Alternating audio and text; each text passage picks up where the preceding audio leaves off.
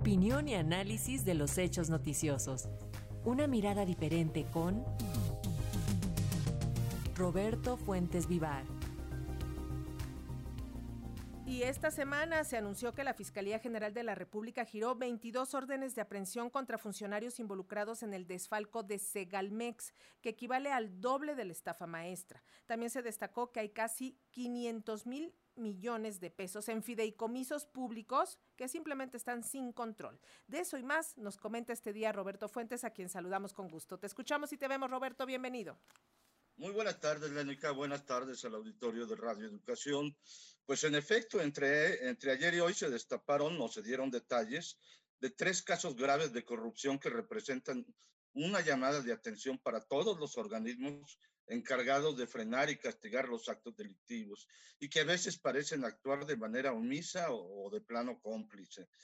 Vamos por partes. Esta semana el presidente Andrés Manuel López Obrador denunció desde la mañanera la existencia de fideicomisos del Poder Judicial que en total significan más de 20 mil millones de pesos para casos tan absurdos como el mejoramiento de la vivienda de jueces y magistrados.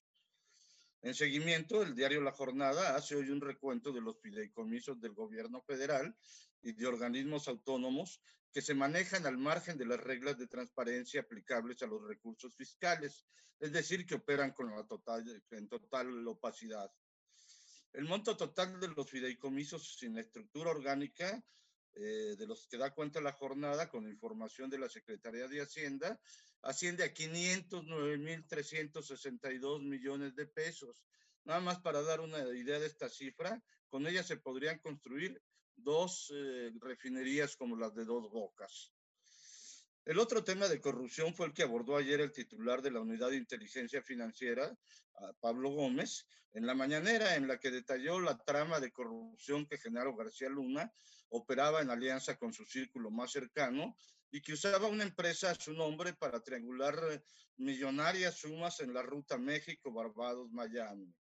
Entre 2006 y 2018, este entramado que incluía tres empresas internacionales y una nacional, pues mediante ellas se facturaron más de 700 millones de dólares por servicios, mediante una treintena de contratos con dependencias de seguridad de los gobiernos de Felipe Calderón, de Enrique Peña Nieto y otras instancias, incluyendo el Partido Acción Nacional.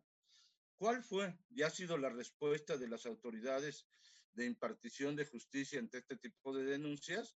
Pues prácticamente ninguna. No solo no se han librado órdenes de aprehensión contra personajes como la esposa de García Luna, Linda Cristina Pereira, o contra la familia estadounidense de apellido Weinberg, que participaron en este saqueo a las arcas nacionales, sino que hasta el Poder este, Judicial ha liberado las cuentas o han pagado a personajes como Luis Cárdenas Palomino. Por eso Pablo Gómez eh, fue muy enfático ayer en solicitar a la Fiscalía General de la República las órdenes de aprehensión relacionadas con el caso. Pero el fiscal Alejandro Jerez Manero, desde su reaparición, parece dedicarse más a actividades sociales como tomarse la foto con el embajador estadounidense, Ken Salazar, o con periodistas líderes de, de, líderes de opinión de la oposición al gobierno actual.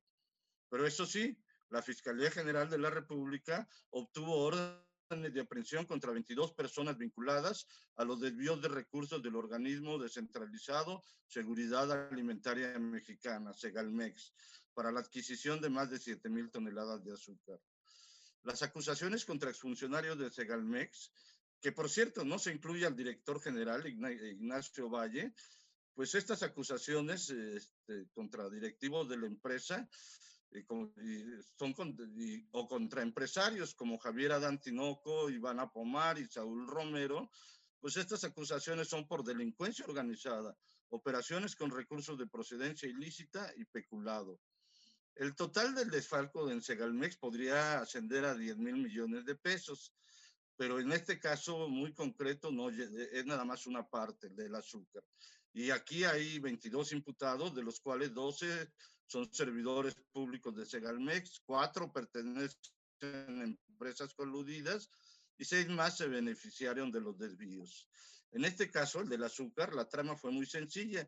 Se compró azúcar que nunca apareció. Así de fácil. Aunque hay repito, más episodios del caso Segalmex. Pero lo curioso es que este desfalco fue cometido o investigado en este sexenio, mientras que la opacidad de los fideicomisos y el caso de García Luna vienen de sexenios anteriores.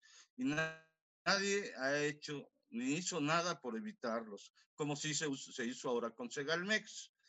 Eh, creo que en los tres casos mencionados hay una llamada de atención a todo el sistema encargado de vigilar el uso de recursos públicos, comenzando por la Secretaría de la Función Pública y la Auditoría Superior de la Federación, en dónde estaban cuando García Luna hacía sus negocios con el dinero de todos, pero también este llamado de atención es para la Fiscalía General de la República, cuya lentitud se asemeja a la omisión y a veces que incluso puede pensarse que hasta a la omisión, y desde luego para el Poder Judicial, que parece tener la consigna de bloquear cualquier acción contra la corrupción del pasado, pero eso sí, actúa con celeridad en los casos del actual sexenio como el de Segalmex.